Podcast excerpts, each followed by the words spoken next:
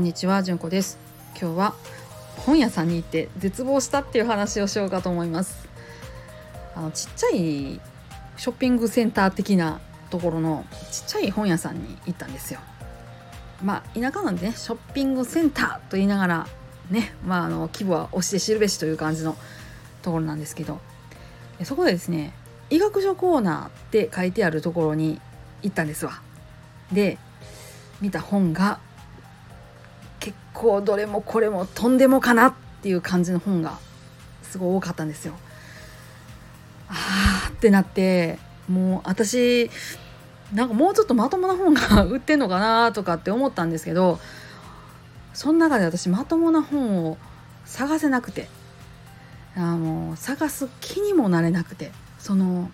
これを食べればがんが治るとかみるみるがんが治る高血圧がどうちゃらリウマチがどうちゃら糖尿病がどうちゃらなわけなかろうがっていう感じの本ばっかりでもう探す気力も失せて帰ってきたわけなんですけどもで結局どこに本を見に行ったかというと比較的大きめの本屋さんの看護学コーナーがあるところの本を見に行きました。はいいやこりゃね一般の人がね医学のちゃんとした知識をつけようと思って本が売ってるところを知らんと簡単に騙されてしまうわ。これはと。私らがなんぼ説明したところでそら信じてくれへんとか分かってくれへん患者さんばっかりなんそらそうやと。いうふうに思いました。もうねなのでね今日はあの皆さんに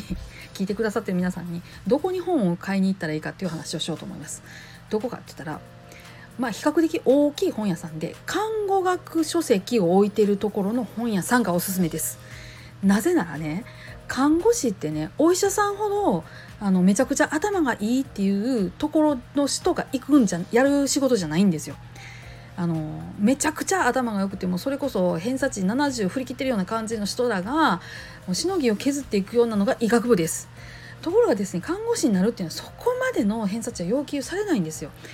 どっちかっていうと一般人に若干近いような感じの人が言ってると思います。今でもそうやと思います。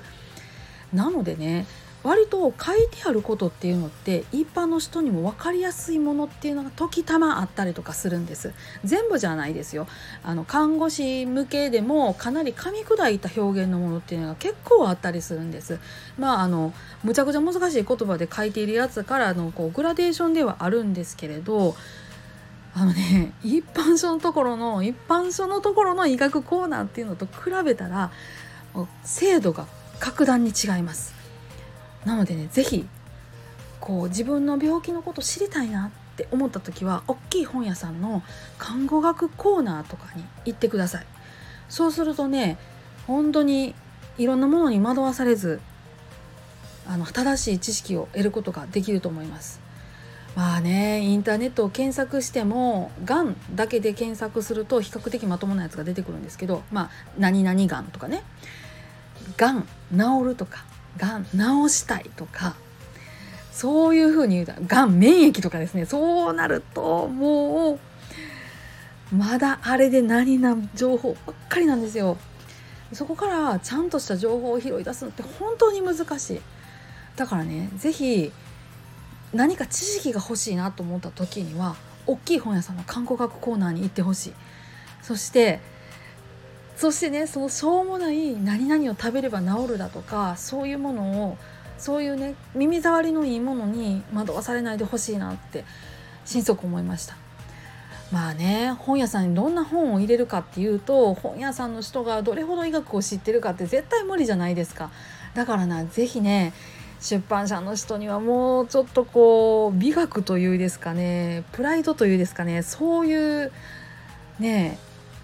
気持ちでもってもうちょっと倫理観を持ってまともな本をまともに出版してほしいなと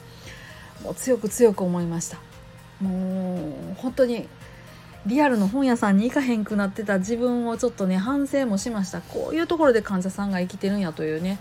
私自身は読書サークルには入っててでそこで人から勧めてもらう本を読むもしくはそれを借りるっていう風になっててある程度フィルターがある状態で本を読んでるんですね。また専門書に至っては自分が取ってる看護学系の雑誌とかあの職場に置いてある看護学系の雑誌もしくは医学系の雑誌っていうところから新刊案内を見てそこから買ったり借りたりする。とか先輩に聞いたりとかするっていう風になってるのでもうそれもある程度フィルターがかかってるんです。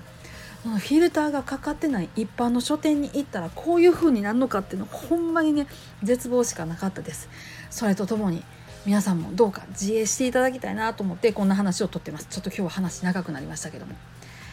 はいじゃあ今日はこんなもんで。皆さんどうか今日も安穏な一日をお過ごしください。ありがとうございました。それではまた。ごきげんよう。